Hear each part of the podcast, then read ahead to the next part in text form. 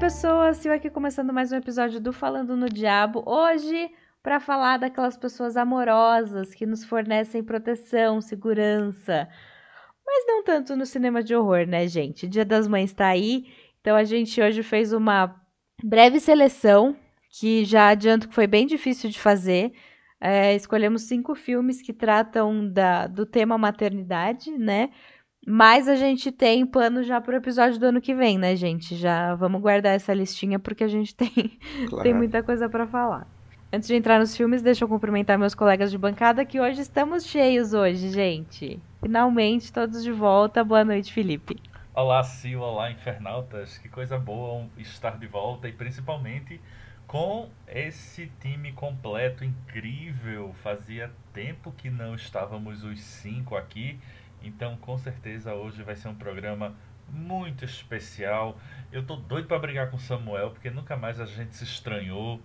E, enfim, é porque Ivo e eu a gente meio que fez as pazes, nunca mais a gente brigou. E Daniel a gente também nunca brigou.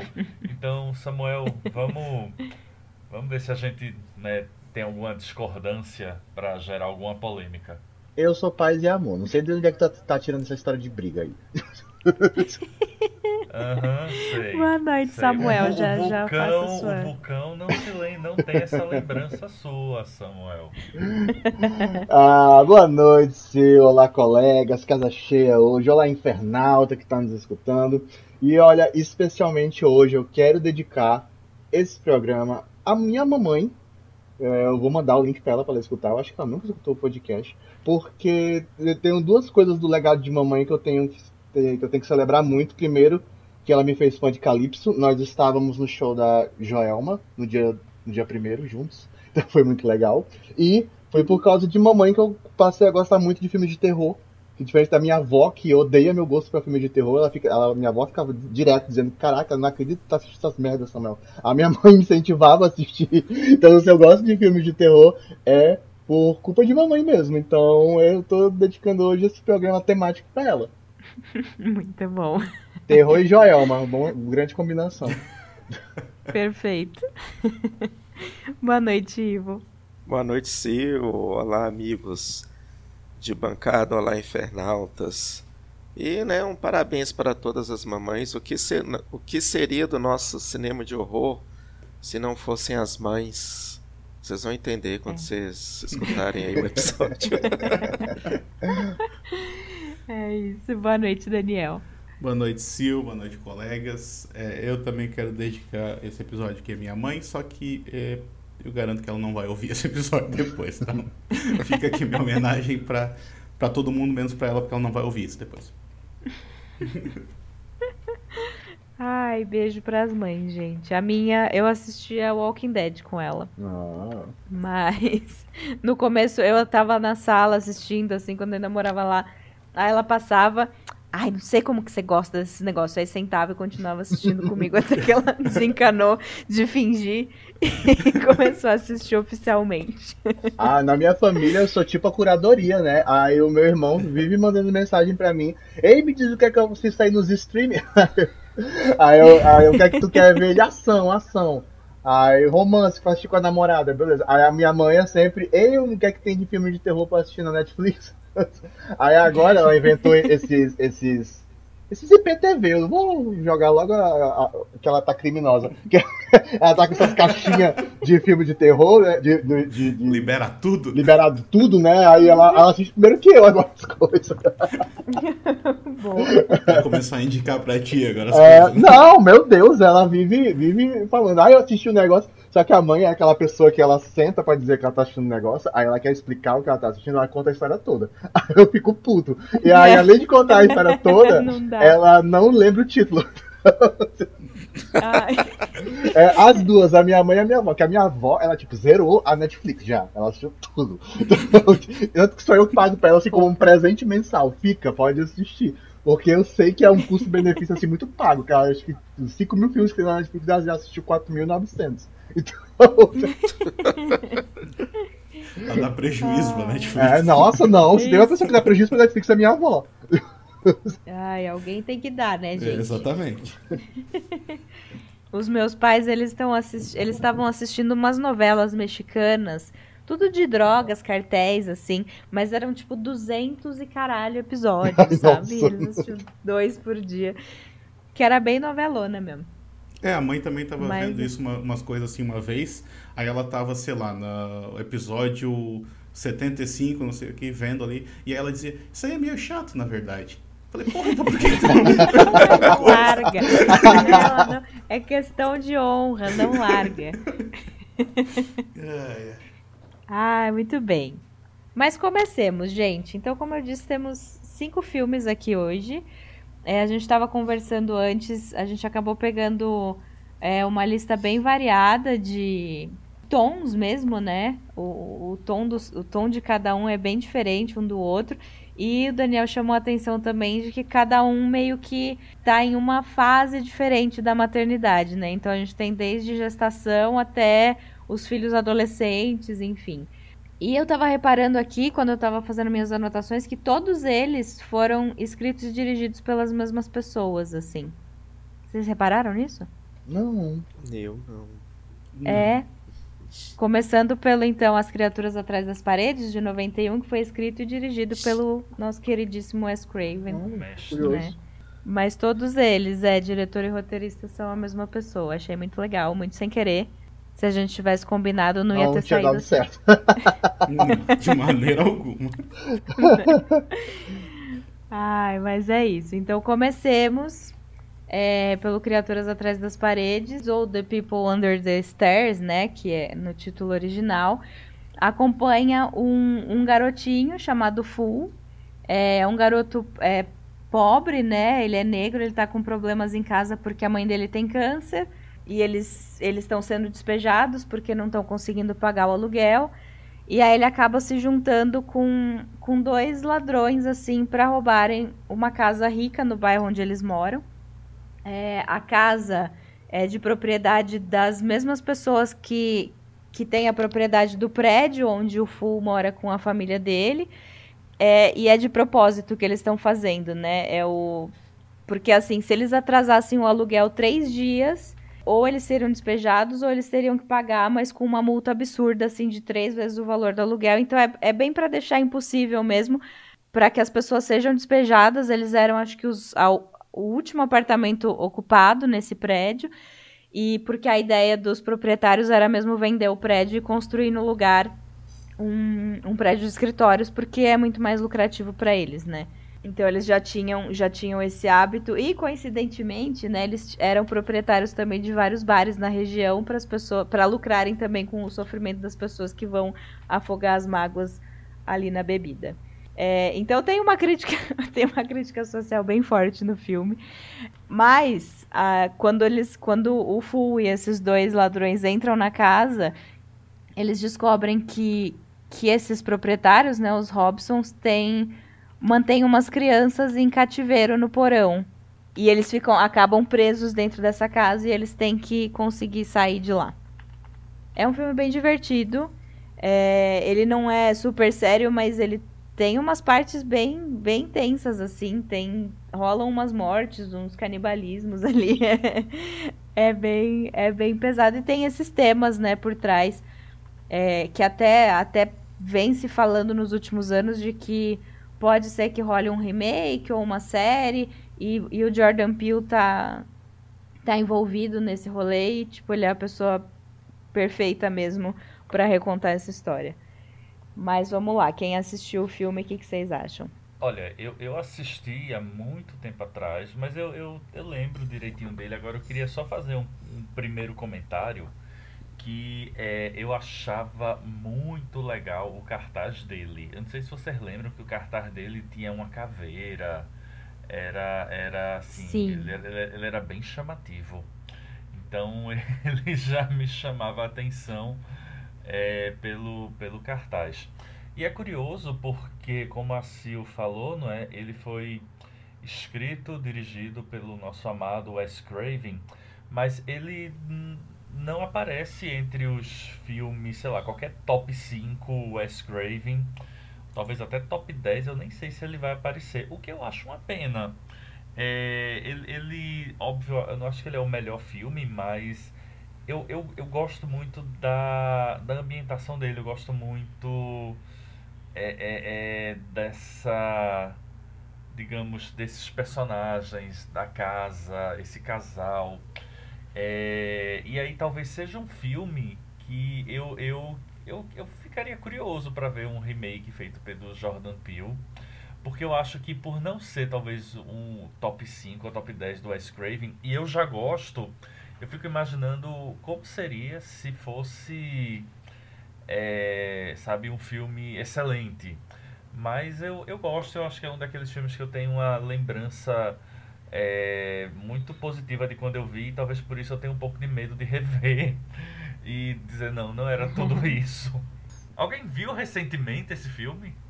Eu vi. E aí? Domingo. E aí? É vi. tudo Aliás, isso? eu vi. Ah, não, não, vamos dizer que é tudo isso, mas ele continua assim, um filme bem divertido, assim e bem, bem funcional para a proposta dele. É um dos que eu mais gosto do, do Ace Craven. Um top, um top 5 um top 10 talvez ele esteja ali. O filme ele, essa, ele tem essa ambientação bem legal, ele a casa ela é muito legal, apesar de ser uma família rica, ela é uma casa um pouco de, decrépita assim, é, e que constitui para um ambiente legal. O, o casal, né, o, o, o Daddy e a Mami, né? Que é um casal de uhum. irmãos, eles são assim é, muito excêntricos. Eu gosto muito do Everett McGill, que é o é quem viu é quem via Twin Peaks vai lembrar do Big Ed. Sim. Ele aqui num papel totalmente diferente, totalmente surtado. E, e, ele é um cara assim que ele tem um biotipo interessante. Ele é alto, ele é magrelão. E, e, é sensacional quando ele põe uma roupa, uma roupa de couro, sadomasoquista para perseguir. Sim. Cara, e, e, isso é uma das coisas mais, tipo assim, que você vira e fala assim, what? what? né? E, e, é uma das coisas que ele usam para tentar perseguir o, o, o, no caso, os invasores, né? E ele tem uma... Um, um, da, um dos, das criaturas atrás das paredes não fica presa, né? Que é, que é uma das crianças. E ele fica. É, tanto que ele tem, o apelido dele é barato, ele fica transitando ali por entre os, os corredores ali do, das, entre as paredes. Essas casas americanas elas têm muito isso, né? Elas, essa coisa de madeira, elas têm uma estrutura que tem uma. A gente já viu inclusive em outros filmes muito bons assim, que tem uma estrutura, né, que as pessoas podem transitar lá dentro e isso vira um labirinto ali para perseguir. Mas, mas é um filme muito interessante. Mas aí a gente vai entrar na questão da mãe, né, gente? Que é a, uhum. a, a Wendy Robbie, né? Que ela, ela tem ali uma filha que ela é perfeita, que é a Alice. E a gente vê que num, no momento ali de um desvio de comportamento da Alice para os padrões né, de, de, né, da perfeição da mãe dela, a gente vê como ela como que é a questão do abuso, né, com ela, da, da violência, e ela, e ela vira uma pessoa muito muito violenta ali, uma mãe muito abusiva com, com essa criança que, né, no decorrer do filme aí, gente, um alerta de spoiler, a gente entende que não, não essas crianças assim, né, ela, eles vão pegando e a que não serve eles vão jogando lá, lá na parede, lá, na, é, atrás das paredes, né, e uhum. mas essa questão é porque é realmente é uma, é uma mãe daquelas de cinema que de, de assustar, né? Uma mãe muito assustadora. Nossa, ela é péssima. É. Os dois, eles são, eles são bem doidos, né? E tipo, além de, de eles serem uns, uns gananciosos assim, de, de ficar com essa com essa gentrificação, né, que eles têm esse poder de, de mudar o bairro ali onde eles estão eles ainda são super racistas, porque a, é, eles estão num bairro majoritariamente negro e eles querem que essas pessoas vão embora, né? Então, tipo, ela é uma pessoa terrível, assim, tanto dentro de casa como, como fora, né? Com, com a comunidade ali, que ela fala, ah, nem, nem existe uma comunidade aqui, sabe? É... E aí ela quebra a cara porque a comunidade vai bater na porta é... dela. Né? Eu gosto do Fu, que o Fu dá, dá um pau no, no, no Daddy. Ele, ele, ele né, o pequenininho, né, uma criança, mas toda vez que ele tem oportunidade, ele vai lá e desce o cacete. O cara é Exato. é muito legal, muito bom. Ele apanha, né? Uma coisa até meio pastelona, assim. Ele foi cheio de caras e bocas, assim, meio, meio Bruce Campbell. é, como Ash, mas é, é, muito legal, assim. Mas é, é. A gente vê também, né, que ela, ela tem o troco dela, né? Então não, nem tudo são. Ela acaba se voltando contra ela ali, as maldades dela. Exato. E você falou do Everett McGill, que era, que era o, o Big Ed no Twin Peaks, né? E a Wendy era, era o casal dele, né? Também Sim. ela era Nadine. Nadine! E... Uhum. Isso. Não esqueci de citar foi... isso, a Nadine. Acho que foi ele de, de propósito que o, que o Wes Craven colocou os dois, né? Mas muito bem. Agora sim, esse, esse remake aí com Jordan Peele é a melhor pessoa mesmo né, ele vai, vai com certeza vai sair coisa legal daí. É, faz todo sentido, né? E mas é isso, são vários, são muitos temas, né, e que poxa, é um filme de, de mais de 30 anos e passado todo esse tempo continua tudo super atual, sabe? Você vê o que acontece nesse bairro com essas pessoas e, e não mudou nada, assim. E dá para comparar, claro, com, com os nossos problemas também, né? É, sei lá, o capitalismo é a, a máquina de moer gente em qualquer lugar. Porém, um problema que eles têm lá nesse filme e que aqui talvez fosse um pouco menor é que um dos, uma das questões ali é, é justamente o câncer da mãe do Full que ela, te, ela, ela precisa fazer uma cirurgia e não tem como, né? Porque não tem dinheiro. Então, gente, lembremos Viva o SUS, Sim. né? Sim, exatamente. Ai, mas é isso. Então, bora partir pro próximo, gente, que eu acho que é o que algumas pessoas aqui mais querem comentar. que é o filme Mamãe é de Morte, o Serial Mom, de 94, escrito e dirigido pelo John Waters, que eu, eu revi e me fez voltar para para a sessão da tarde, assim, gente, foi, foi ótimo. e ele continua engraçadíssimo. Ai, esse filme é maravilhoso. É provavelmente o filme mais limpo do John Waters. e ainda assim, é super atual. Eu assisti ele também recente e, cara, esse filme envelheceu muito bem. Ele, ele, não, ele não, não se perdeu assim com o tempo, sabe? É, eu acho que antes de tudo a gente tem que lembrar que o, o John, Waters, John Waters ele é um, um cineasta muito único muito único mesmo. Uhum. Na, na visão de, de, de cinema dele, na forma de fazer cinema dele. São filmes baratos, mas filmes muito marcantes, com mensagens muito fortes, independente da, da, da maneira como ele quer transmitir. O, o Momento de Morte ele é um terrir. É, é, é, eu estava vendo uma definição que ele é, um, é um, de humor corrosivo, não é nem a, um, um humor ácido. É ele, ele, é, ele é muito mais puxado assim para isso, porque querendo ou não, Uma Manhã de Morte é um retrato de uma crítica do, do John Waters à, à própria vivência do, dos americanos, né?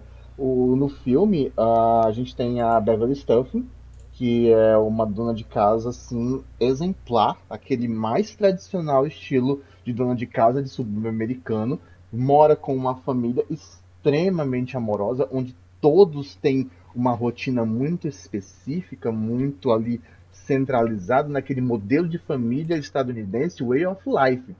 Só uhum. que a Beverly ela tem um, um, um, pequeno desvio de caráter, coisa muito pequena, que é qualquer pessoa que ameaça um ente familiar dela, ela mata.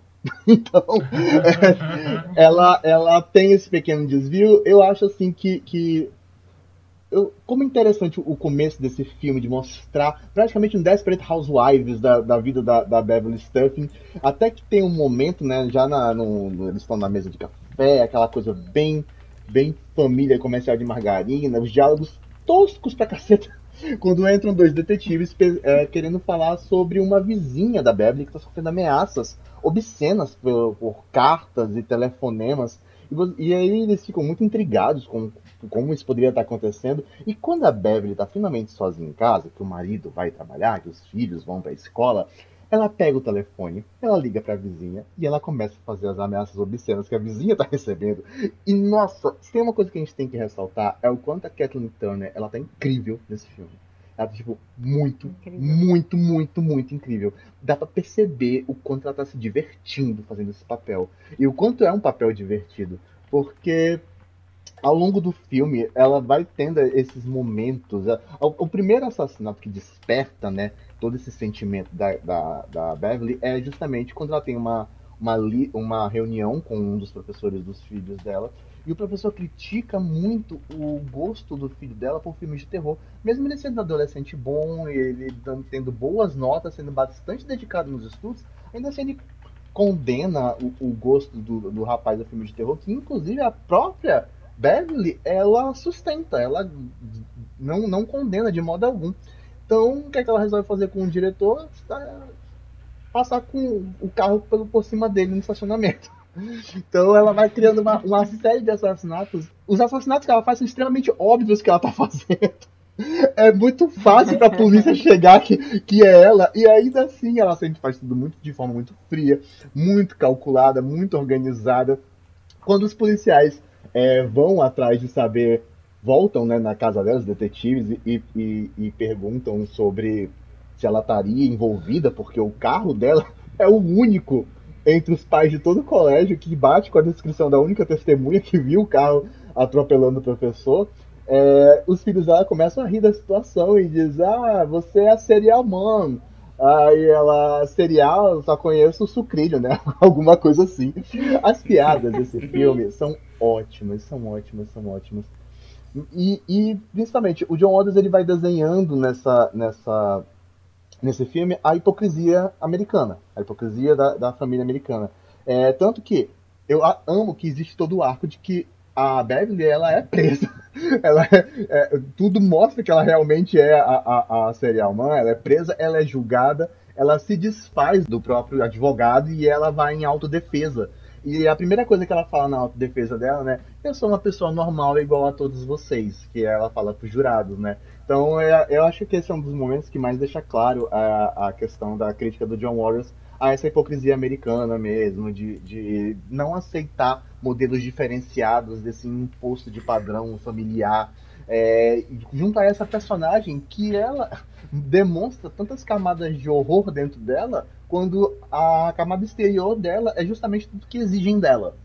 Então ela mescla isso, né? não existe nenhum não existe nem a questão de um conflito. Ela é assim por dentro e ela é assim por fora. Não, é uma perfeita simbiose. Ela é uma dona de, de, de casa maravilhosa, uma esposa dedicadíssima, uma mãe extremamente amorosa e cuidadora com seus filhos, e é uma serial killer.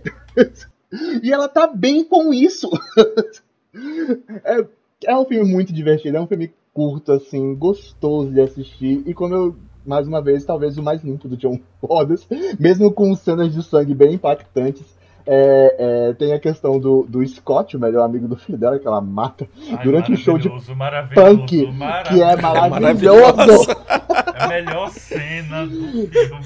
É muito bom e ela mata a, a banda de punk que tá em cima cospe fogo no corpo do menino e todo mundo fica gritando: mano, sério, mano, sério, mano. E ela dá um sorriso maravilhoso, mas um dos momentos. Não, ela, ela vai curtir o show na frente do palco ainda, depois que ela mata o menino. É. Ela vai pra frente do palco fica curtindo o show. Sim, sim, o público amando. E todo, todo o arco do julgamento ele é sensacional, principalmente por causa da moça do sapato branco. Sim, sim. ah, é muito bom, porque a primeira coisa que ela faz quando ela é inocentada é ir atrás da jurada. E aí a jurada tá lá no telefone. Eu adoro que a jurada tá no telefone falando: Ah, sim, ela foi absolvida, eu sabia que ela era inocente. Ah, ela já chega desligando o telefone, pá! Você sabia que não pode usar sapatos brancos depois do dia do trabalho? Aí ela pega o telefone, dá, dá nem tempo de resposta, já dá na cara da outra. Bah! Aí a outra volta com a cara toda ensanguentada. E a coisa que ela fala é: Mas isso não é mais uma moda. As coisas mudaram. Ela, não, vamos seguir as tradições. Bah! Mata de. Cara, esse filme é muito bom. A linguagem cinematográfica do John Waters é um negócio assim muito apreciado. Eu acho que a gente tem que fazer um programa sobre John Waters um dia. Mas tá aí. é, Mamãe de Morte. Um filme maravilhoso, maravilhoso. Eu, eu não tenho nada a dizer além da brilhante exposição de Samuel. É, e realmente, que se você que está nos ouvindo nunca ouviu falar ou nunca assistiu, mesmo já sabendo tudo que vai acontecer, mesmo assim vale a pena você assistir. Samuel, você falou tudo, né? Ai, eu quero, eu quero só, desculpa, eu quero só acrescentar uma coisinha. Eu vou, vou fazer aquele, aquele ouvinte que eu dei a gente é, ficar doido. Porque. Porque. Você sabe quem você é. Tem uma cena, tem uma cena maravilhosa que tá todo mundo já praticamente já anunciado que a suspeita é a Beverly. E aí a família toda se reúne para sair no domingo para ir para a igreja. E aí quando eles saem de casa, naquela casa linda deles, tem 200 carros da polícia enfileirados, assim, e eles fazem uma cara, aí diz, o que, a gente vai fazer? Agir naturalmente. Eu só lembrei de uma certa pessoa que hoje acordou com a Polícia Federal na porta. Então, uma, uma, certa pessoa que vive colocando uma imagem de família perfeita, a gente sabe que é um bando de filho da puta, mas eu não vou citar nomes, que é para não irritar uma certa pessoa amiga nossa que acha que não que, que cinema de terror não é para discutir políticas. Isso. Muito bom, Samuel. diferentes, né? Ai, é legal essa relação, adorei. Excelente. É só acrescentar aí que o Samuel falou, que ele falou muito bem, assim, descreveu bem o filme, todo, né, os aspectos dele. Mas eu, eu gosto muito dos personagens, assim, por mais intencionalmente caricatos que eles sejam, assim, o, o marido, né, a, a filha lá, que é toda, né, toda namoradeira, toda saidinha. A. O filho, que é, né, que é um, é um bom filho, mas é aquele cara lá e, e, ele vê uma oportunidade comercial naquilo tudo, ele começa a, tipo, ele a produzir o filme que vai sair do livro que foi lançado. Então os personagens são muito bons, assim, né? Inclusive todo, todo o arco social que tá que tá ali com, com seus defeitos, né? Por, por que, que a Beverly não gosta daquelas pessoas, né? Uma não recicla o lixo, a outra lá tomou a vaga dela no estacionamento. Então são coisas assim de coisas sociais, né, que, que irritam a gente no dia a dia, a gente se identifica muito com ela em certos uhum. aspectos, uhum. assim. É... Então é, é, justamente tipo isso, tipo assim, o, a pessoa que não rebobina a fita para devolver para locador ela vira uma vítima. Muito legal isso. Então, então é isso, é essa questões dos do, desses aspectos cinematográficos assim que são bem legais assim do John Walters, assim, é um puta diretor assim. Gostei da ideia de ter um episódio sobre ele. Eu também. E essa morte da, da moça que não rebobina a fita, né? Merecido. É mo... Ah, é, é com o N cantando, meu Deus, é muito bom. É, e, e, aí e a, e a Beverly chega com a faca e aí ela desiste. aí você pensa, beleza, ela desistiu de matar essa. Não, é porque ela foi buscar uma perna de carneiro. Isso, é muito, muito, muito bom. É, é... E depois ainda dá pro cachorro comer. E é curioso do, do Mamãe de Morte que ele tem toda uma mensagem é, contra a própria. Com, com, é, porque a gente, a gente, meio que pega por cima, mas a, a de fato, existe muita. A cultura do serial killer ela é muito ovacionada dentro do próprio Estados Unidos, né? Dentro do próprio Estados Unidos. Uhum. Muito, muito mesmo. É um negócio assim fora do comum. Aí todo mundo acha a ideia do serial killer curioso, a história do serial killer é curiosa. Isso, pro, pro, pro estadunidense, não. É, ele, aquilo faz parte da vida dele. É, é o, o, o, filme, no, no Mamãe é, de Morte, é uma coisa que um assassinato ele é menos que uma pessoa que não recicla o lixo, sabe?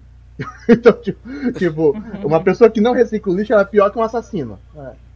Então, tanto que eu, eu amo quando ela tem o apoio dos lixeiros. Eu, é muito legal essa parte. Uhum. e, o, e, os lixeiros falam abertamente da, da, velha que não, que não recicla. Alguém deveria ir lá e, abrir, e deixar um sorriso mais largo nela. aí a Baby faz o que? Se inspira, né? Porque, enfim. E aí tanto tem essa questão de que é, quando o, a, antes da Baby ser presa, a família dela tá em choque, tu, os filhos estão criando traumas, é, mas depois a coisa, a coisa desanda, né? Eles começam a ficar tudo, cada um cobrindo, pegando loiros dessa, dessa, da mãe ter se tornado uma serial killer, né? Tanto que quando o, o Chip, é Chip, acho que é o nome do garoto, do, do jovem, ele, Chip. ele foge com a mãe, né? Ele, ele puxa a mãe pra fugir da igreja, que tem toda um- uma doideira lá. É, ele joga ela no banco de trás do carro, aí ele, ela fala: Meu Deus, você acha que eu preciso de um advogado? Aí o filho dela responde: Não, você precisa de um agente. e durante o, o julgamento, ele, ele virou um, o agente, tá sendo feito, tá já realizado uma. A, a, a organização, a produção da série, né? Que vai contar a história da série Alman. A filha conseguiu é, namorar um, um dos fotógrafos do, do- que tá acompanhando o caso. E, e o pai tá ali, né? Com aquela cara de bobão dele. Que eu acho interessante quando, quando ela é inocentada. Que aí o pai vira pros filhos e, e diz: E aí, o que é que vai ser agora? aí eles, "É, vamos tentar levar as coisas normalmente, né? Aí até o, Vamos pra casa. Vamos pra né? casa, vamos levar ela pra casa. Aí até o namoradinho da filha fala, será que ela vai gostar de mim? Aí a filha, só não pisa na bola com ela, por favor. É muito bom. Esse filme é um clássico da, da, da Band, que eu- foi lá que eu assisti. Passava tarde, gente. Passava a tarde. Passava a tarde. Aham. E tem, a, tem uma cena quando o marido dela descobre, né, as, as coisas que ela tinha guardado, recortes de jornal, assim, de, sobre assassinatos e tal. E aí ele tem uma fita, cassete, que ele põe pra rodar e era uma mensagem do Ted Bundy pra ela. Sim! Ah, e uma curiosidade. Sil, quem faz a- o Ted Bundy na fita é o próprio John Waters. Sim! é perfeito. Ai, eu me divirto muito com ele. É, mas seguimos? Sim. Bora. Bora então para agora a gente vai vai mudar o tom da um 360 aqui, né? Vamos falar um pouco do filme A Invasora de 2007. É, é um filme que vem do movimento do, do horror francês extremo, né? Junto com Martyrs, O Frontiers, né? É, Martes, Fronte- Fronteiras. O Alta Tensão. o Alta Ah, um dia a gente Tensão, podia exato, fazer um aí. programa, né, Sil, sobre... A gente já falou sobre isso. Eu acho que eu acho que precisamos. Sobre o, o, fran- Tem o até- horror extremo francês. Eu tenho vários em DVD aqui. Tem o O Eles também, né? Que é o Não, e Ills. tem Eu os gravei. cults, assim. Bem tem legal. o... É Trouble Every Day, que é da Claire Denis. Uhum. Tem, O tem vários filmes também, Sim, acho eu que é acho o, legal o auge É o desse- período. Vamos, vamos fazer depois. É. É, uma, É, o um dos melhores é filmes da minha foda, vida. né? Mais, um dos meus Nossa, favoritos é esse. Parado. É. O Kelps fez um podcast um tempo atrás, um tempo atrás, acho que foi 2021, que teve alguns episódios e aí o primeiro episódio foi sobre o horror francês e eu, eu estou lá, gente. Ah, já bota o link na descrição. Cinema pra ninguém. Sim, vou colocar. Foi muito legal de gravar. Eu, a Yasmine Evaristo, a Pat Fang, fomos as convidadas. É, mas enfim, acho que a gente devia fazer, daí a gente chama o Kelps pra participar. Boa. Mas a Invasora, escrito e dirigido pelo Alexandre Bustilho e Julien Morri, Morri, eu não vou, não vou nem tentar. Mas... Não tem bem. porquê. E é, bom, alguém quer, quer dar uma sinopse desse? Ah, eu posso ir nesse então. Manda, Daniel. Esse fui eu que, que indiquei. Só deixa eu pegar umas informações aqui só pra não falar bobagem, né? É 2007, né? É, é uma invasora que ele saiu também, ele saiu nos Estados Unidos com o nome de Inside também, então é, é um dos outros nomes que ele, pelo qual ele é conhecido. E em francês, ele- qual é o assim- título original? Tá escrito ali no IMDB, é só ler lá que você sabe. Ah, não, ah, não, deixa Daniel. Joga, joga teu francês também. aí na roda. Ah, não, nossa, não dá, tem, tem muito acento nesse Nossa, negócio. Eu é, eu tô vendo que- aqui agora deixa- como é que é a original. Ah, Deixa a, eu, deixa eu a ver. inter- Aí interior. entendeu, entendeu. No interior. Ah, ele interior. Aquela ali é um I ou um L, aquela porra ali? Acho que é um I. É, não, não dá. Não. Então, É a tá- vai estar o link na descrição pra quem quiser ler. L'intérieur. Ah, é um L, é um L. É. Interior. À l'intérieur. Depois eu vou, eu vou pegar o áudio do Google Tradutor e jogar aqui. Melhor, É, melhor. não. À l'intérieur. Eu só quero fazer. Antes do. Antes do. do... antes do Daniel, Daniel vir com a sinopse, eu só quero deixar, falar aqui para os nossos ouvintes que toda vez que a gente começa a gravar, a gente fica, não, a gente só tem duas horas, a gente só tem duas horas. Estamos fazendo o que? Há minutos discutindo como é que se faz o título do filme em francês original. O que menos importa. Isso, isso quando. Sendo que antes disso a gente estava discutindo episódios que a gente deve fazer Isso, no futuro. é, mas é assim mesmo, a gente vai montando a lista ao longo do programa. É, é, o tipo de coisa que a gente deveria discutir fora da gravação, não né, durante. Começar a fazer reuniões, gente. Semana que não tem gravação, a gente faz reunião só para poder ficar conversando. Mas bora lá. É, mas então, esse, esse filme aqui, ele começa é, com um acidente de carro que é mostrado pela visão de um bebê dentro da barriga da mãe. O que, ou seja, ele já chega assim, né, com os dois pés na porta. Aí depois de, aí a gente vê esse acidente, vê o, teve uma mulher que estava envolvida nesse acidente que ela ficou bem, bastante machucada. É, o marido dela morreu e aí ela tá aí se passa acho que quatro meses se eu não me engano ela tá ela tava grávida né, no momento do acidente e ela tá prestes a dar a luz ela, inclusive ela tá tipo assim no dia anterior a cesárea dela né tipo tá marcado pro dia seguinte né, já combina ela combina os detalhes ali quem é que vai buscar ela levar pro hospital esse tipo de coisa e ela vai passar digamos a saúde o que é definido como a sua última noite de tranquilidade isso é o médico que fala para ela mal sabia ele, né? Uhum. Daí ela vai para casa, então, para ficar sozinha em casa, tal, não sei o quê. E aí, tipo, durante a noite, toca a porta, toca alguém bate na porta, toca a campainha, e aí é uma mulher muito estranha que pede para entrar, ah, deixa eu entrar para para usar o teu telefone, o que, né, nunca se deixa entrar, né? Uhum. Você já, já viram bastante filme de terror pra saber que não. E ela não deixa a princípio, né? Ela fala, não, não, não vou deixar tu entrar e tal, não sei o quê. E aí a mulher fa... e aí ela ainda dá umas desculpas do tipo assim, ah, não, eu não, não posso deixar tu entrar porque o meu marido tá, do... tá dormindo lá em cima, vai acordar ele, tal, não sei o quê. Aí a mulher do outro lado fala assim, teu marido não tá dormindo, Sara, teu marido tá morto. Aí tu vê que, né, deu merda aí no negócio. É, ela passa então a ser ameaçada por essa mulher ao longo dessa noite. Essa mulher aparece de vez em quando, depois ela desaparece, vem a polícia para para investigar, né? Tipo assim, ela chama a polícia, a polícia vem para dar uma olhada ali se ela tá nas redondezas, a polícia não acha ela, na cena seguinte ela já tá dentro de casa. A polícia, por sinal, é tipo bem inútil nesse uhum. filme, mais atrapalha do que ajuda. A gente vai, tipo assim, eles, fa eles fazem um esforço para fazer merda. Então, a gente vai chegar lá depois, acredito. Mas aí, então, tipo, basicamente, o que começa nessa noite ali é uma sessão de tortura, assim, meio que não tem fim, tá ligado? Essa mulher tá começa a, a ameaçar a, a mulher que tá grávida, né, e tal, tipo, tem uma... E, e, aí, tipo, é meio que violência atrás de violência, gente. É um negócio que é, assim, eu, eu costumo ter um estômago bem forte pra, pra filme de terror, mas eu confesso que esse daqui eu tive que parar de vez em quando, porque tava, tava um pouquinho demais, tá ligado? hoje tipo, comigo. É uma carnificina. Ah, é uma carnificina é. sem tamanho, cara. O negócio é absurdo. E aí, assim, para quem não viu o filme ainda, a gente provavelmente vai estragar muita coisa aqui, né?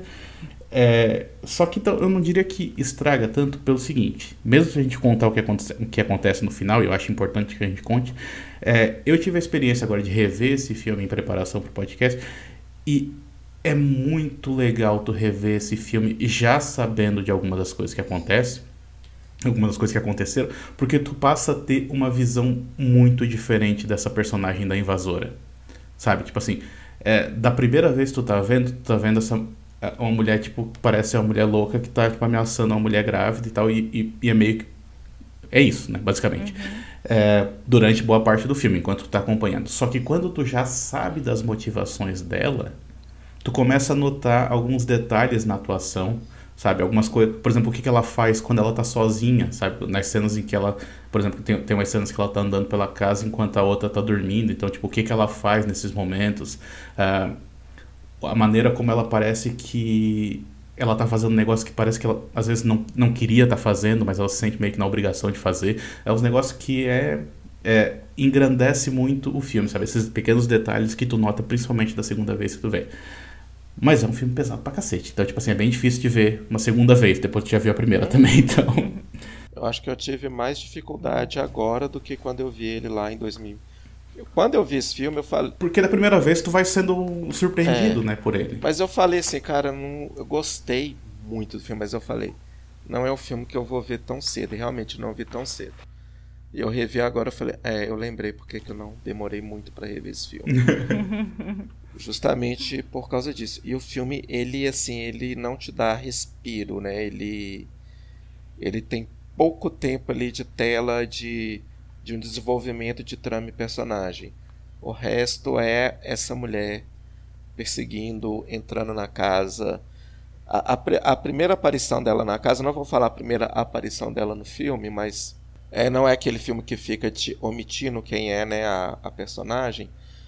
Mas a, a, quando ela aparece na casa, né, a gente vê o reflexo, o, a silhueta dela na porta, ela dá um murro no vidro, assim, cara. Eu falo assim, puta merda. Só ali o filme já começa numa puta tensão. E, e Não, mas tem ela acendendo cigarro. é, ela, também, ela acende o cigarro, a gente vê ela Nossa. fumando. E a menina começa a tirar a foto dela pra, pra tentar né, identificar, pra mandar. Intimidar, né? E é, é, é, é incrível. E o filme ele segue assim numa. É, é uma cena de tensão e, e como essa mulher, ela. A, a caracterização dela é muito interessante. Ela, ela tá, tipo assim, ela entra na casa de salto com vestido, ela tá muito elegante, assim. Parece a Mortícia. E, é, e a frieza dela, Isso, né, é, pra, Toda de preto. para fazer as coisas ali que ela tá fazendo na casa, que eu disse que é uma carnificina, porque entram outras pessoas na casa ali. Inclusive tem um homem hétero ali que eu virei e falei, você mereceu morrer muito, né? Porque. Não, não- é, porque a mulher só chegou e falou assim, aceita uma bebida, o cara já tava lá querendo transar com ela. É, é sempre um homem. Eu falei, né? Morreu merecido e morreu bem morrido mesmo. Essa aí eu torci pra ele, pra ele morrer.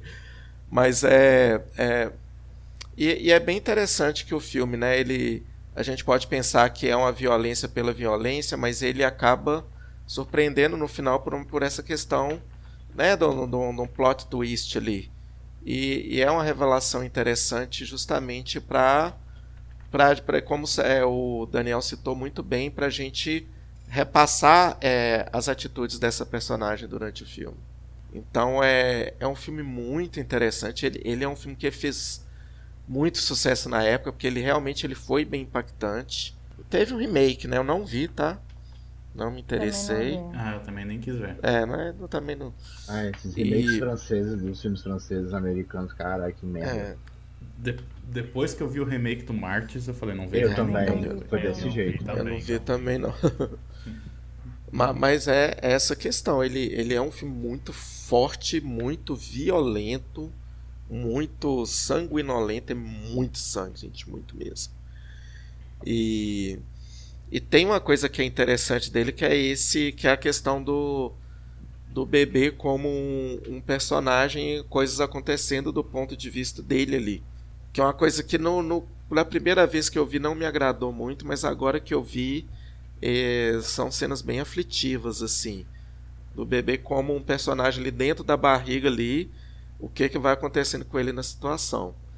E a questão dos policiais como vocês citaram puta que pariu que, que, que é sabe é Não tenho o que dizer. que, que como diria um amigo meu, que patacoadas ali, né? Aque- Aquela intervenção deles no final lá, tipo, tipo tem um preso, aí algema ele, entra com o preso na casa.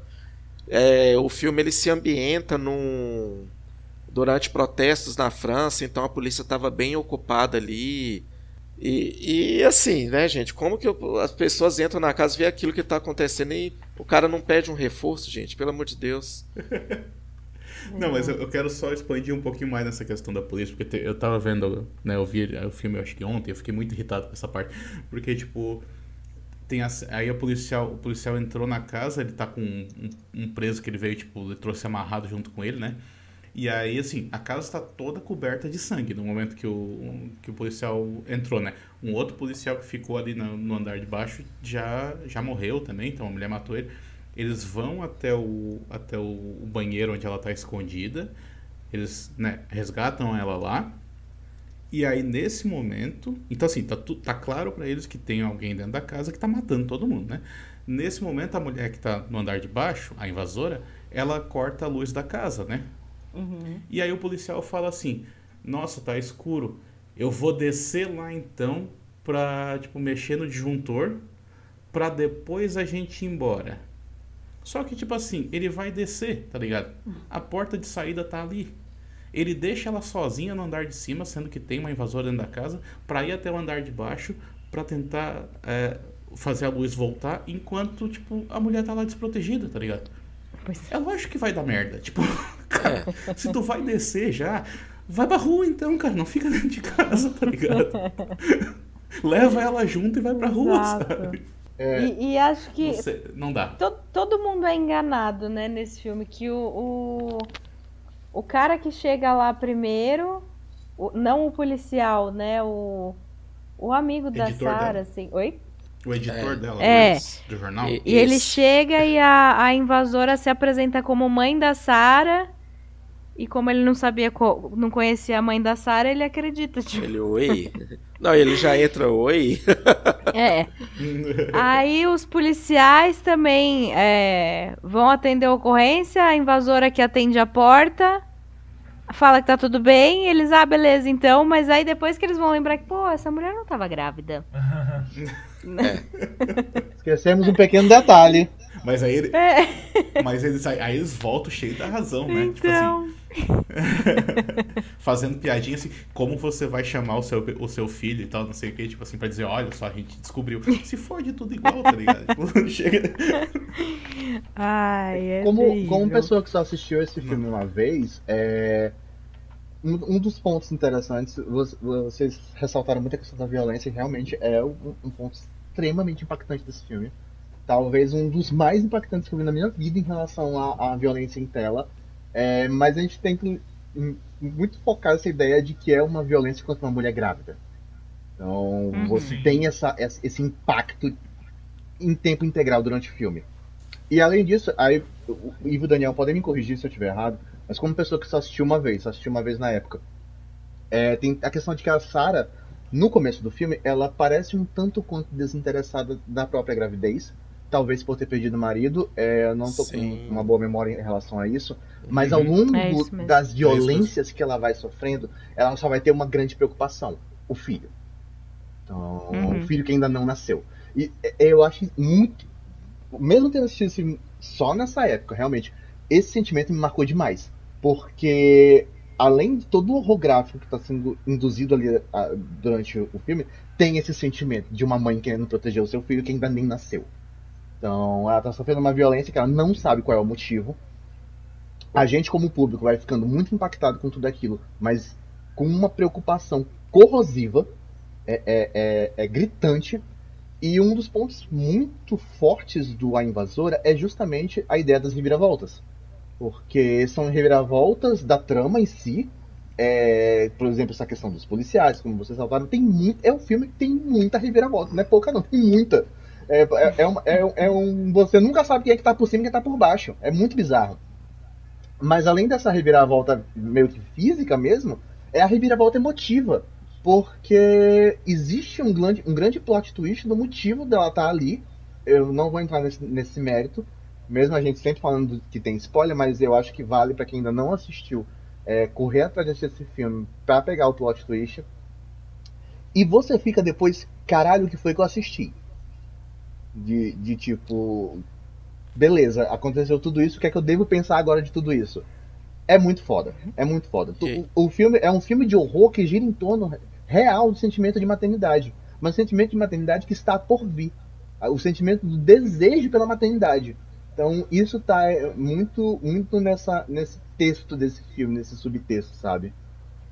E, e ele te dá uma, uma desconstruída no final, justamente por, esse plot twist e também de como ele termina. Porque o filme vai encaminhando e, e você vai imaginando que ele vai ter um final aqueles tradicional. Ela tá ali com o filho lá, ela vai conseguir, porque ela ela luta e ela briga muito com a mulher. Ela, ela é a que mais encara, né? A Sarah é a que Uhum. mais encara a invasora. Ela enfrenta muito assim. Então é, é uma, é uma luta muito forte pela sobrevivência dela.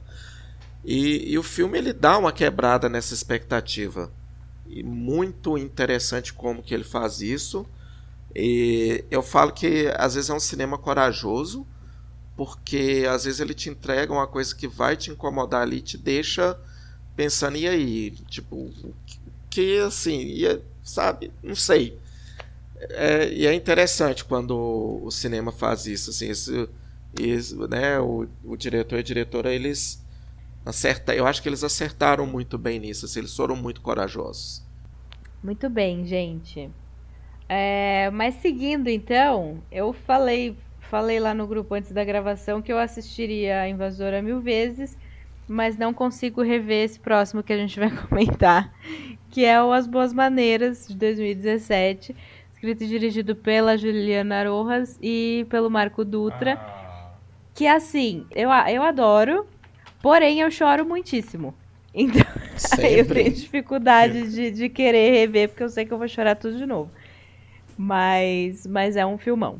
Ah, eu adoro esse filme. Posso falar sobre ele? Claro. Pode. É legal porque foi um filme que eu, eu, eu lembro que eu fui assistir no cinema eu fui assistir. Eu fui assistir com nosso amigo Rodrigo Carreiro, né, que já, já participou aqui de alguns projetos nossos, aqui do Boca do Inferno, e fomos assistir esse filme. E eu gostei muito. O que é As Boas Maneiras? Ele é um filme nacional, ele é de 2017. É, e ele acompanha assim, uma, uma, afinal a gente não sabe direito, mas é uma mãe jovem, é grávida, né, assim, e que não tem um, um companheiro, um marido, não, então seria uma mãe solteira, solo, enfim. Que é a Marjorie este ano e que ela está maravilhosa no papel. Já começo dando esse elogio. É, e ela, é, a personagem dela é a Ana, e assim, você vê que ela não tá muito. Assim. interessada na gravidez dela. Uh, ela mora. Ela tem um sotaque como se viesse é, é, do interior, mas ela mora em São Paulo, assim, capital, sozinha, né? Além de não ter um companheiro, ela não tem família, a gente não sabe de nada. E ela está contratando, ela está atrás de alguém, né, para ser a babá do filho. E faz tudo na casa, porque, enfim, né, aqui no Brasil você contrata a pessoa para cuidar do bebê e diz: Não, mas aproveita, tu também limpa a casa, né, também faz comida. Né, isso é bem a nossa, a nossa realidade. E aí ela chega em Clara, que é a Isabel Zoá. E Clara, de longe, ela não demonstra ser a, a melhor opção. Ela é muito tímida, ela eh, fala muito assim, eh, não tem referências, mas acaba que a Ana contrata a Clara.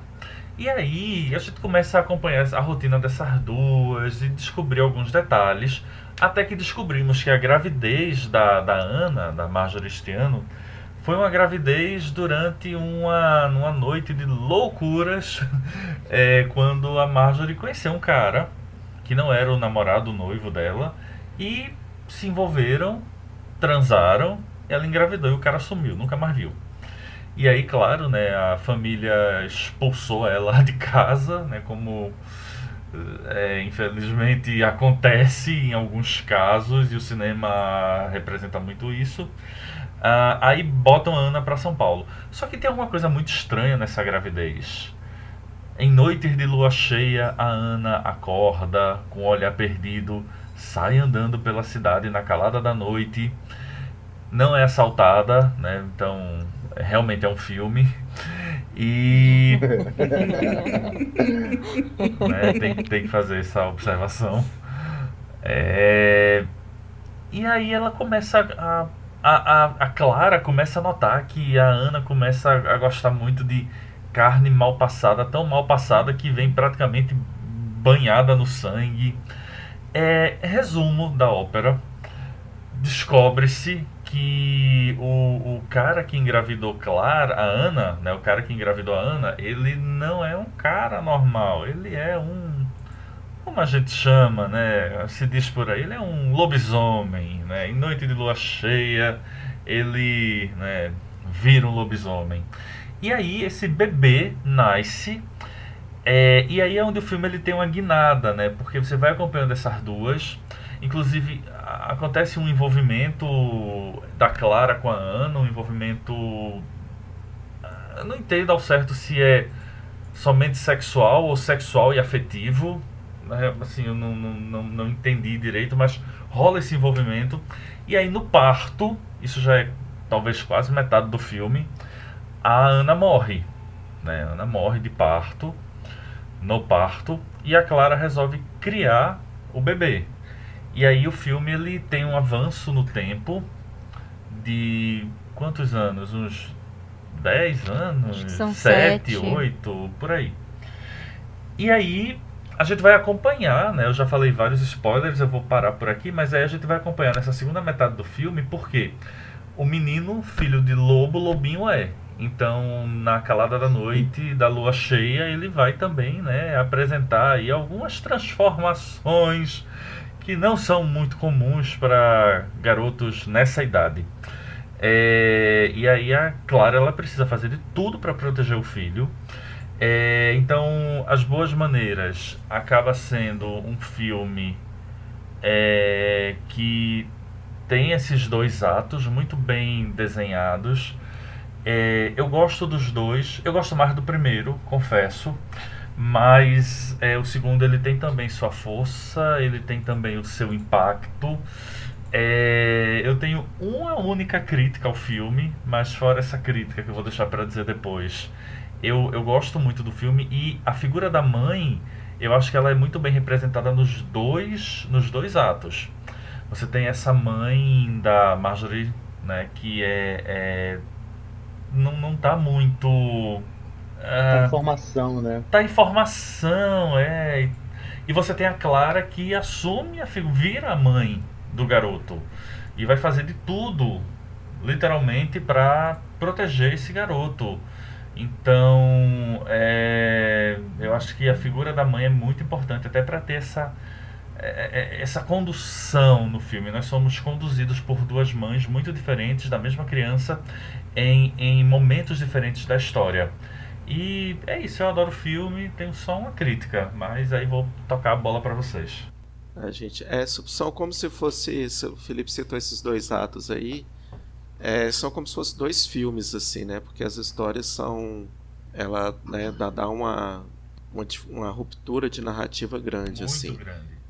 O que é, mas o que é, é muito interessante. Não estou falando que isso é, é ruim, não. É, o, o primeiro ato é muito bom mesmo, realmente é muito bom. E essa questão da, da figura da mãe, né, do, do filme, do comprometimento dela com a mãe, isso quando, principalmente quando chega no final, né, que ela ela tá ali com, com o filho ali que ela sempre prote, é, protegia ele, tentava, né, dar uma uma vida normal de uma criança para ele, mas ele nunca ia ser normal e ela entende isso em um determinado momento do filme, né? Não, não tinha como ele ser uma criança normal e ela ela faz um papel de mãe ali que ela vira e fala eu nunca mais vou te deixar passar fome nessa cena eu choro muito assim Uhum. né então é é.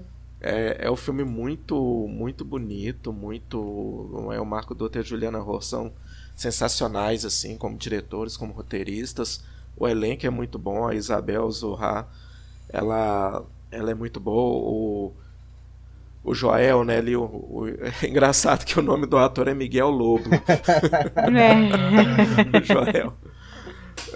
É, é muito bom, sabe? O, o elenco infantil do desse filme ele é muito legal. As crianças são muito são muito fofas assim, elas são muito bonitinhos, né? O ciclo ali de amigos do Joel ali. Eu, eu gosto bastante do, do filme também, assim. Eu acho ele um dos melhores lançamentos nacionais, assim, dos últimos tempos. É bom, é um filme muito sensível, é um filme muito bonito. Eu acho assim, a dupla da, da Marjorie e da Isabel sensacional em tela. É, é, enche os olhos a, a atuação das duas, a, a sensibilidade das duas. E toda essa questão do, do sentimento da maternidade também, é como vocês falaram. O, o, a Marjorie acaba, a personagem da Marjorie né, acaba, acaba morrendo pelo bebê. Então, eu lembro que a primeira vez que eu vi esse filme, é, isso foi um impacto muito grande, sabe? Eu, eu fiquei muito triste. Ainda mais porque elas criaram toda aquela, aquela relação, todo aquele sentimento. É, e aí a, a, gente vendo a, a, personagem da Clara criando o, o Joel, esse segundo arco, né, eu acho que praticamente a gente pode chamar assim, tem, tem toda uma melancolia, tem toda uma tristeza, mas tem um, uma beleza muito forte. Justamente pelo sentimento de materno que a, que a, a personagem consegue transmitir para a criança. Ela sabe que. A gente sabe é, essas questões de, de, de, filmes com licantropia, com vampirismo, a gente pode também é, fazer algumas, algumas interpretações textuais e, tipo, ela aceitar o filho dela como ela é. Então, eu acho que tem uma beleza muito grande nas boas maneiras. É, é um filme, assim, foda. Foda, foda, foda. Muito bom. É, é, é, é mais triste porque a a Ana, né, como o Felipe disse, ela foi expulsa da família, assim, porque ela era uma vergonha, né, para essa família conservadora dela, por ter tido uma relação fora da, da relação oficial, digamos, que ela tinha, ter engravidado e, tipo, o que a família queria era que ela abortasse. E como ela não quis, aí que ela foi expulsa, né? E ela não quis, acho que mesmo sabendo, né, o que, que, o que viria a acontecer, porque eu lembro que tem cenas de, tipo, ela fazendo ultrassom e o médico falando como o bebê era grande e tal, e ela, mas ele é normal, sabe? Tipo, hum, ela, ela sabia, né, o que estava acontecendo. Não é como... ali, né? É. Isso. E mesmo assim ela optou por, por seguir, né, com essa gravidez e acabou virando essa pessoa solitária, né? Por isso, por ter, por ter sido afastada da família. E eu acho que isso que uniu ela com a Clara, porque a Clara também é uma pessoa solitária, né? Por motivos diferentes, por ser uma mulher preta, periférica, uhum. que, como o Felipe falou também, essa questão do trabalho doméstico, que é, ah, é da família. Mora, mora no local de trabalho, e aí não tem horário, não tem, né?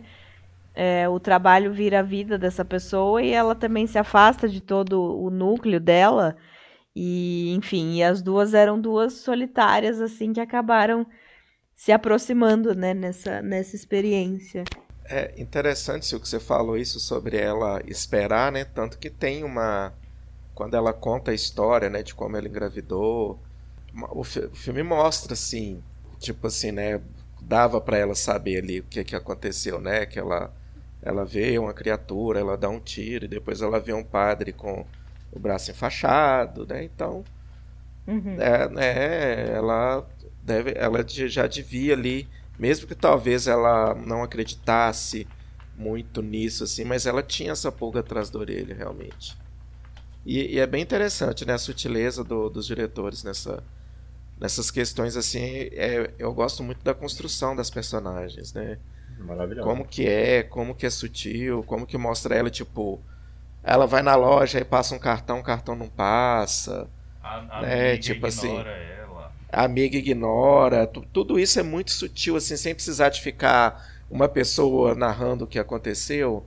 Né? Eles constroem os personagens assim com, com os próprios atos. Assim, a mesma coisa também com a personagem da, da Clara, assim. Então, é, ele, ele é um filme muito muito forte assim em muitos sentidos narrativos e até em questão da crítica social né como a Sil falou o Marco Doutor e Juliana Rosa eles já eles já trabalharam nesse tema de relação trabalhista antes em trabalhar cansa e, e nesse filme ele, eles colocam isso né como e, e, e como que é assim, é claro por mais né é, é, tipo assim, né? Uma pessoa que tá ali, que, que acaba ali tendo um simpatia, um envolvimento, né? Ela acaba fazendo isso como se fosse uma coisa natural para ela, né? Ela contrata uma pessoa para ser babá, para ser empregada, para fazer tudo, para pintar o quarto. Uhum. Então, então assim, para como se fosse, fosse uma coisa natural do branco fazer. E, e é interessante como que essa crítica é, eles inserem isso na, na narrativa e, e, e, mora, e, mostra como a questão de, de, racismo é estrutural. Né? Então, eu, eu acho que isso é muito forte na narrativa do, do Marco Dutra e da Juliana Rojas. Uhum. É, dizer, reforçar nessa, nessa ideia do, do sentimento de, de mães informação né, do filme. É, mesmo de maneiras diferentes, as duas personagens têm esse caminho da maternidade.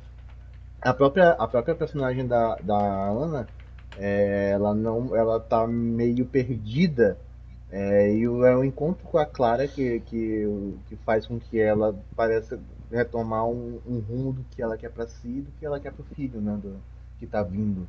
Então, é, eu gosto desse, desse comportamento. A gente, acho que isso reflete naquela questão de que, eu não sei, não, não sou mulher, mas eu tenho muitas amigas, tenho muitas amigas mães e a maternidade é, é, sempre foi pintada por, por muito tempo como é, é, esse momento único na vida de uma mulher, é, mas tem lá seus, suas preocupações, seus sentimentos conflitantes. Eu gosto como esse filme retrata isso, sabe? Total. Muito bem. Felipe, quer, quer fazer sua crítica? Quero. Não é uma crítica.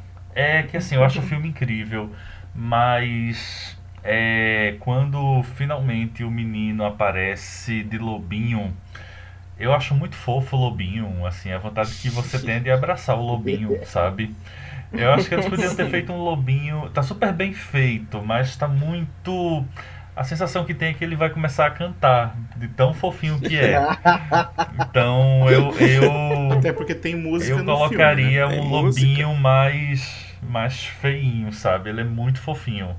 Aí quando ele É. apareceu, o pessoal saiu correndo. Eu fiz, ué, por que estão correndo? É, um- até, é um lobinho fofinho, Tão vamos bonitinho. brincar.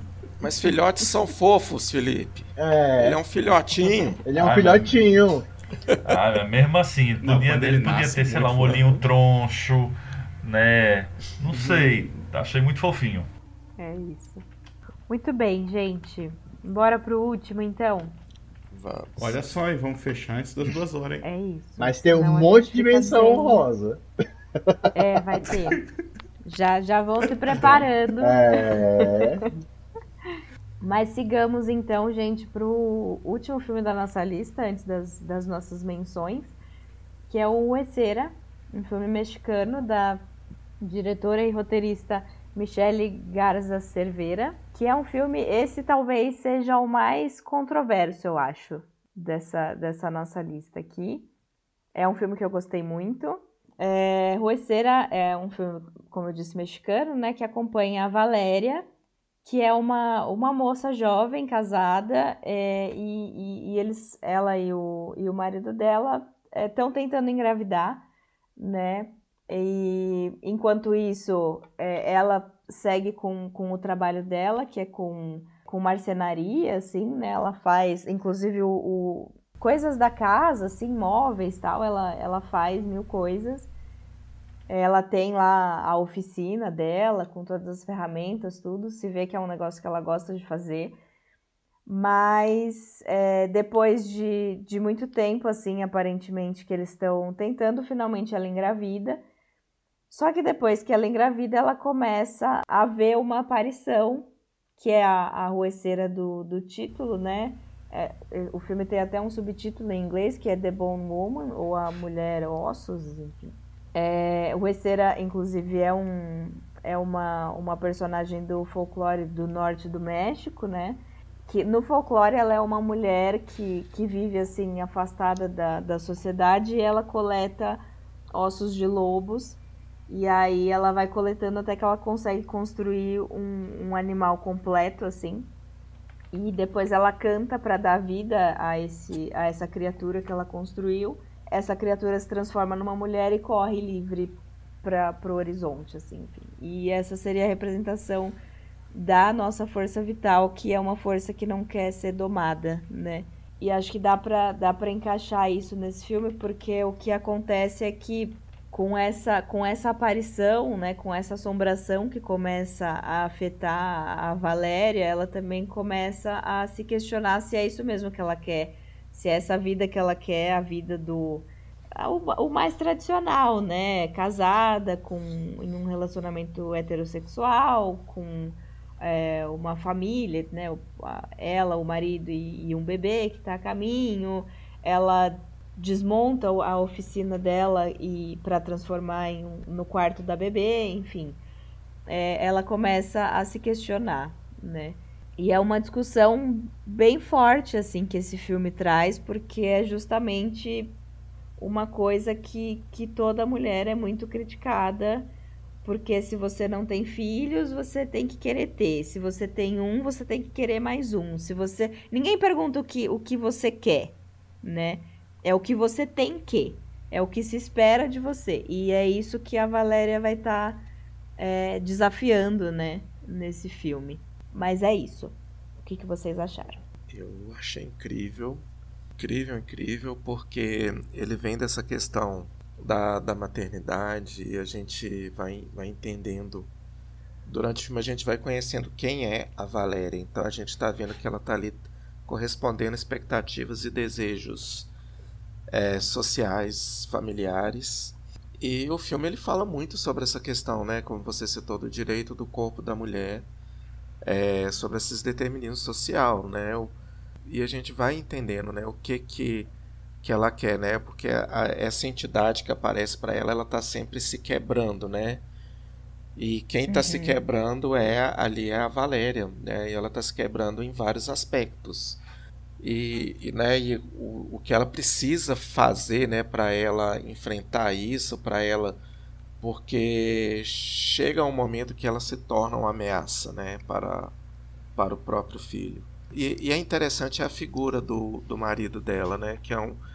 Eles não, eles não têm nem, nenhuma cena de sexo, digamos assim, é, é uma, uma cena de sexo que seja uma coisa interessante para os dois ali. Eles estão no início na cena fazendo uma cena de sexo para engravidar. Depois ela quer, o marido não quer e depois que o bebê nasce você nem vê o marido mais. Né? Então aí a gente vê essa questão né, do, dos papéis assim, o marido quer o filho, ela está correspondendo, mas qual que é o papel do marido, né? É, o que que ele faz ali quando ela está pedindo ajuda para ele, né? Não, você é louca. Né? Não, isso daí é da sua cabeça. Não, você vai ter que tomar esse remédio aqui, te levar no médico para. Em momento ele acredita nela, no que ela tá vendo ali. E, e o que ela estava tendo ali é justamente isso, era esse pedido de, desse socorro aí sobre a questão. E quando ela entende o que está acontecendo, quando ela vai ali a fundo, ela entende o que está acontecendo, ela vira e fala: Não é isso, né? Então e, e, o filme, ele, né, ele é, é outra, outro filme também que ele vai caminhando por uma direção. E quando chega a conclusão dele, você vira e fala, pô. Mas, tipo, né? Você entende completamente o que acontece. Eu, eu, eu acho assim, não, talvez tenha me expressado errado. Você não fala, pô, você vira e fala. Então, é isso, né? É isso que acontece quando a pessoa vai tomar a toma determinadas decisões justamente por causa disso, por como que é a questão da, da do direito da mulher sobre o corpo dela.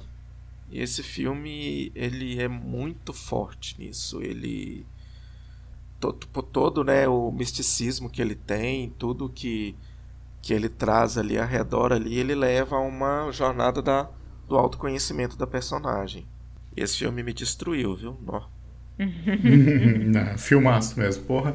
Porque é, a parte da, da, da né, do que acontece até certo ponto, assim, foi, foi bem explicitado aqui. Eu acho que vocês destacaram bem a, a, a parte do. A, essas qualidades do filme. Eu destacaria apenas o quanto que é agonizante esses ossos estralando o filme todo, assim, uhum. um negócio que dá agonia desgraçada.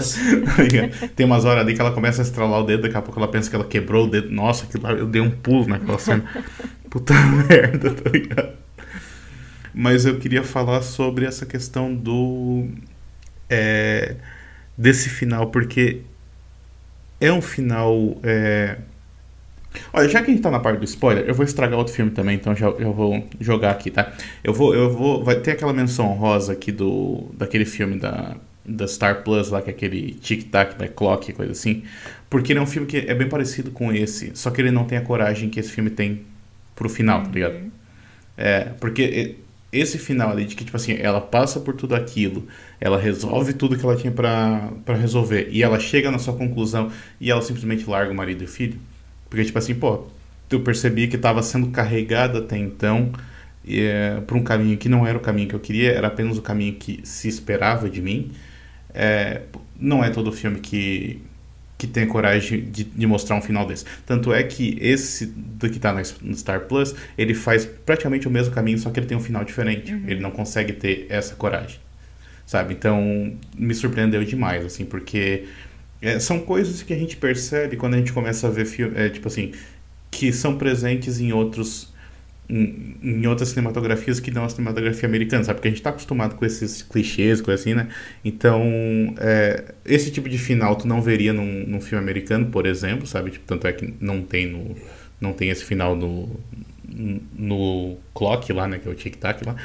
É, da mesma maneira que eu estava lembrando do do que a gente falou antes, né? O, o Inside, a Invasora tem, é, eu fiquei imaginando, tipo assim, eu não vi o, o, remake, mas eu fico imaginando alguma coisa do tipo assim, é, os policiais tentando convencer a protagonista de que na verdade não tinha ninguém dentro da casa, que era tudo da cabeça dela, sabe? Tipo, esse tipo de clichê que, que tu tá acostumado a ver em outros cinemas, mas que quando tu vê filmes de outros países, tu vê que, tipo, não, os caras os cara têm outras ideias, os caras pensam mais para fora, tá ligado? Então, tipo assim, eles não seguem essa, essa cartilha que a gente espera que, que se siga. Então, nesse caso aqui, pô, esse final desse filme foi uma coisa que me derrubou, assim, porque eu falei, caralho, tipo, eu fiquei, eu fiquei surpreso mesmo. Eu tive essa, essa primeira reação que o Ivo falou, sabe, de porra. Uhum. eu não esperava que fosse não, terminado desse também jeito. não esperava, eu, não. Eu achava. Eu achava que ela ia passar por tudo aquilo, e daí, tipo assim, e daí ia, digamos, seguir é, mais, a vida mais ou menos como havia sido planejado. Né? Por, sei lá, mas tipo, mais decidida de si e tal. Mas não do jeito que acabou. Eu fiquei muito surpreso e mesmo. a cara de putinho do marido no final é impagável.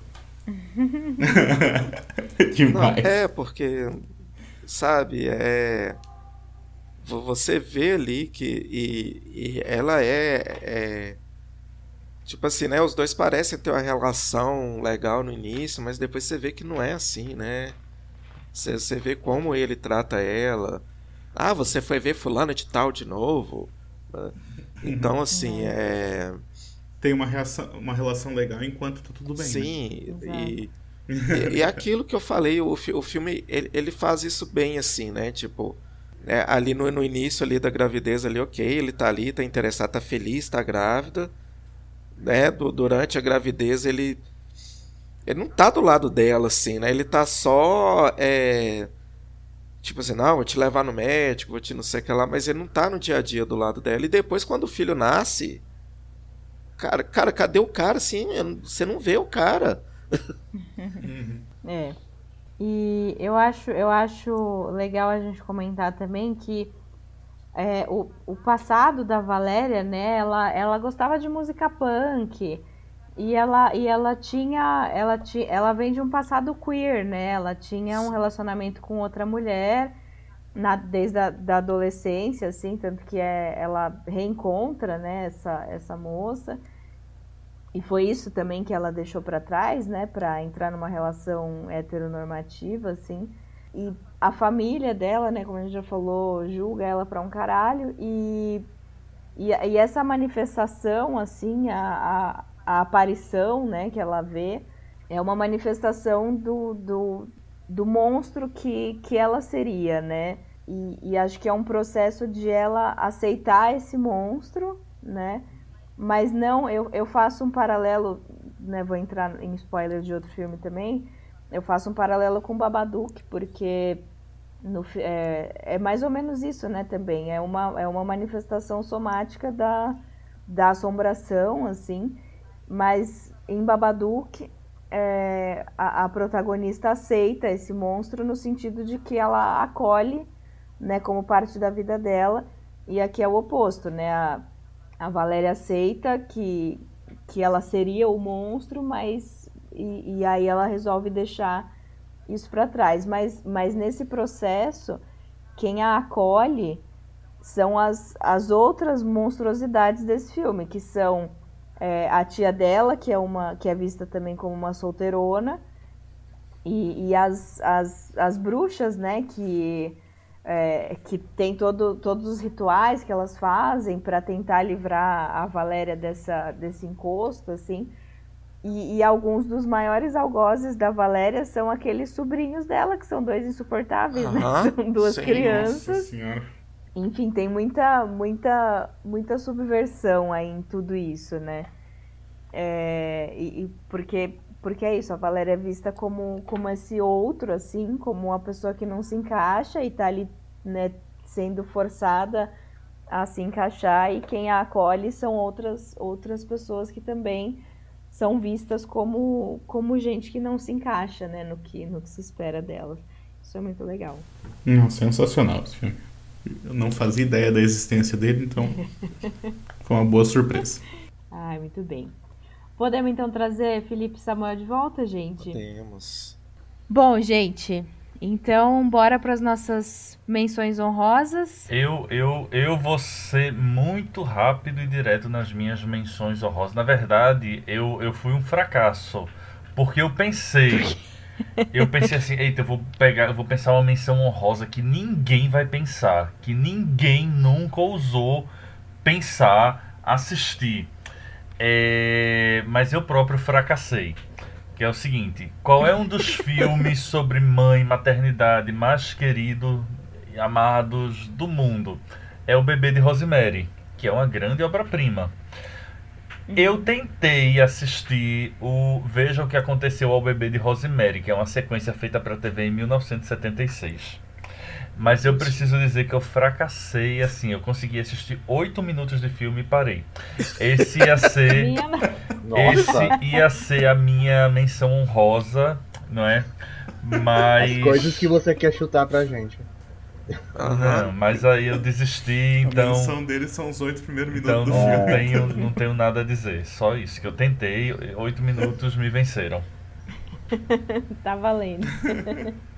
Mas se alguém quiser assistir isso e resumir para mim, porque a minha grande curiosidade é que tem a Ruth Gordon, que é a Minnie do primeiro filme, que eu acho ela uma grande personagem. Eu queria ver que fim ela teve e tal. Acho que eu tô mais interessado por vê-la do que saber o que aconteceu com o bebê de Rosemary. Mas enfim, fica aí a dica. Ai, muito bem. Ivo, e você? Ah, eu vou. Minha menção vai ser o Mother a Busca pela Verdade, que é do, do diretor de Parasita, do Bong Joon-ho.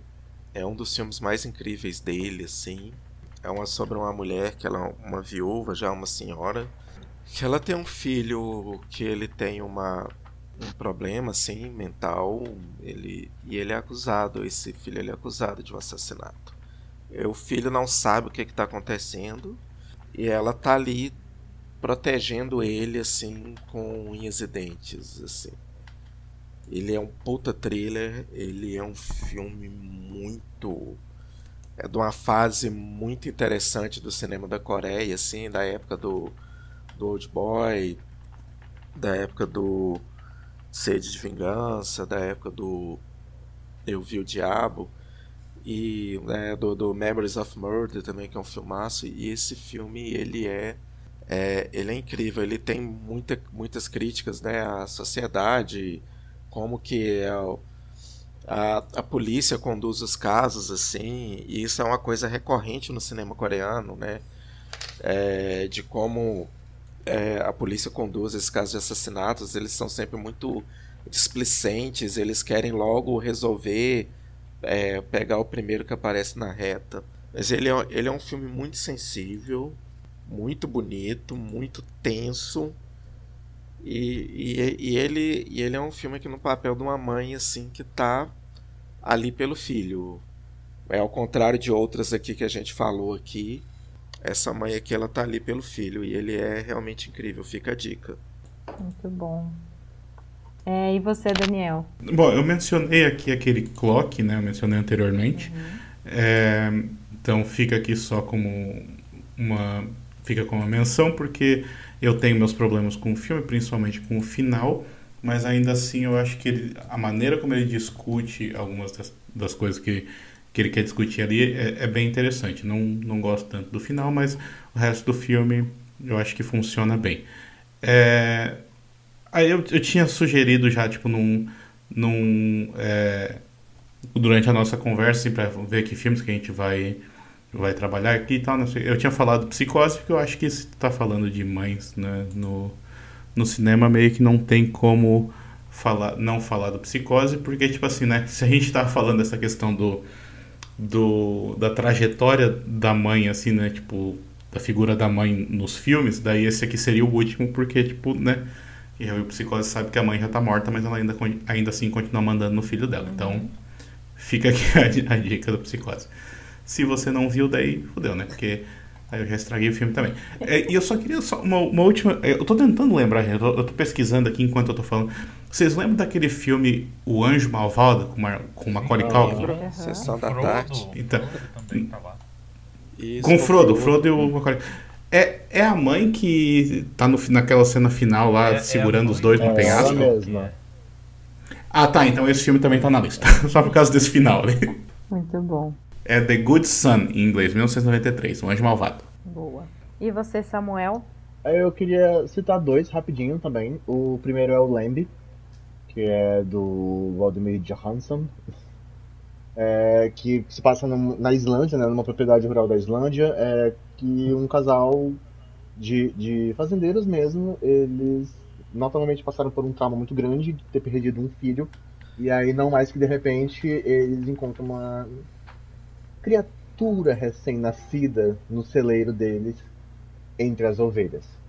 É, e eles passam a, a, a, a, cuidar dessa, dessa criaturinha como uma filha. E eu acho interessante como o ele tem vários sentimentos que são colocados de maneira muito diferente é, ao longo desse filme. É, tem uma estranheza muito grande, eu acho que é uma palavra que a gente pode usar para definir Lamb. Tem uma estranheza muito grande nesses acontecimentos, no desenrolar dos acontecimentos. E principalmente nessa questão do. do porque Lamb não é só sobre maternidade, mas também é sobre luto. É, e sobre, de certa forma, não saber misturar bem as duas coisas. Então, há várias formas de interpretar as mensagens que Lamb é, querem, querem te, te, te dá. Por exemplo, ao contrário do Mother do Aronofsky, eu nem sei se estou falando certo.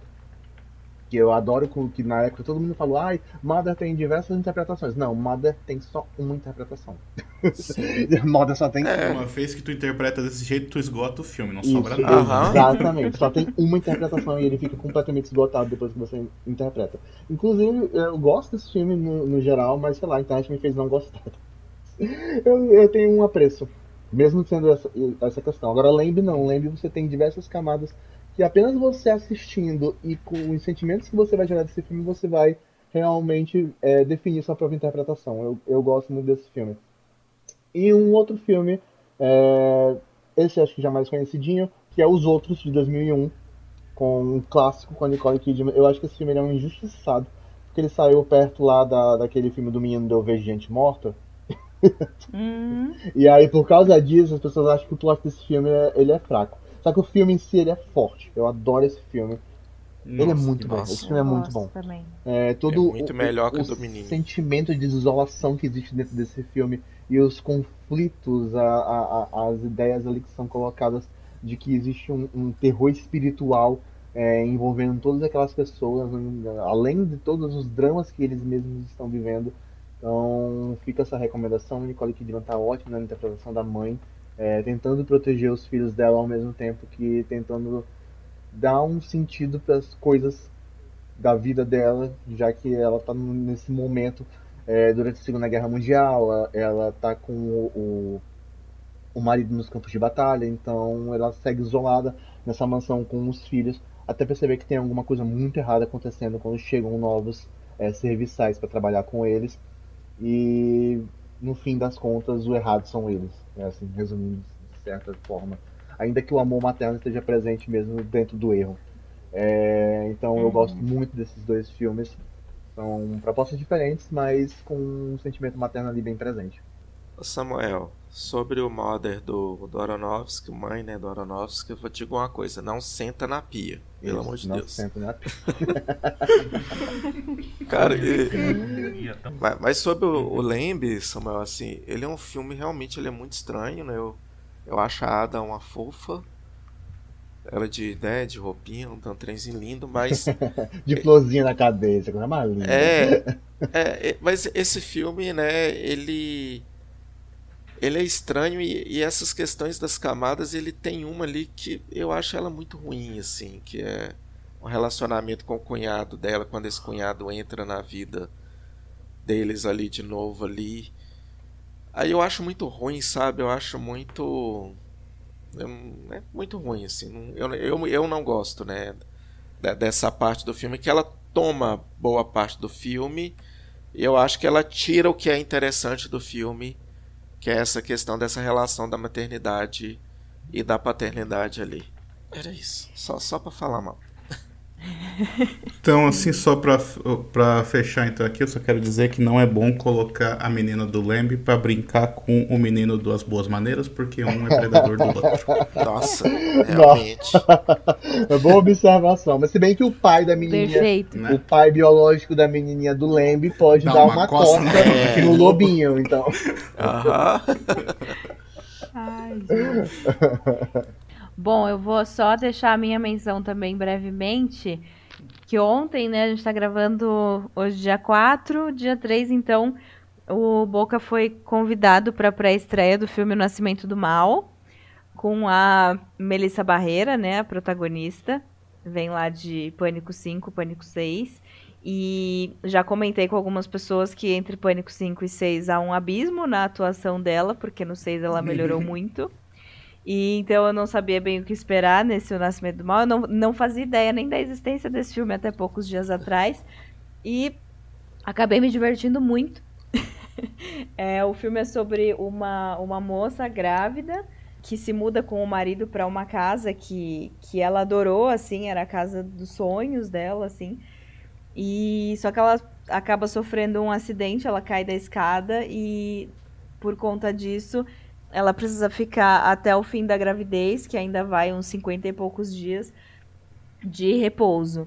E ela começa a ver um menininho na casa, né? E depois a gente descobre, isso não é spoiler, a gente descobre que é, ela já teve, ela e o marido já tinham tido um filho que, que morreu no parto, né? Então, aí ela começa a achar que não sabe se é coisa da cabeça dela, não sabe se de fato tem um fantasma nessa casa, quem que é esse menininho.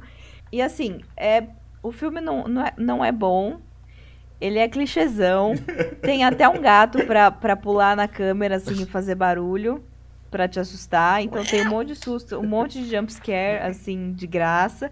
Mas gente, os últimos 15 minutos é cinema, tá? é, é a coisa mais brega é a coisa mais brega que eu assisti, sei lá, nos últimos anos, assim.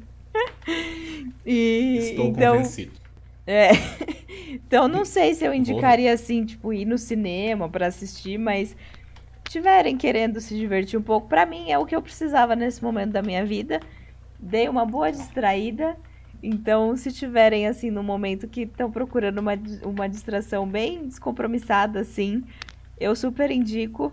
E voltem para falar comigo depois que eu quero saber o que vocês acharam.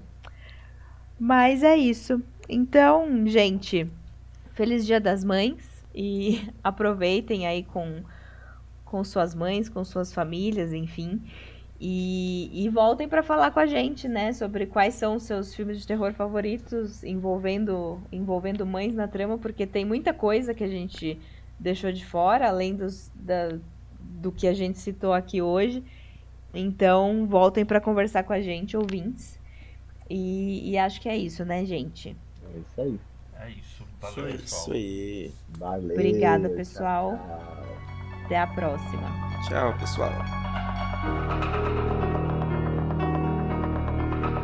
Thank you.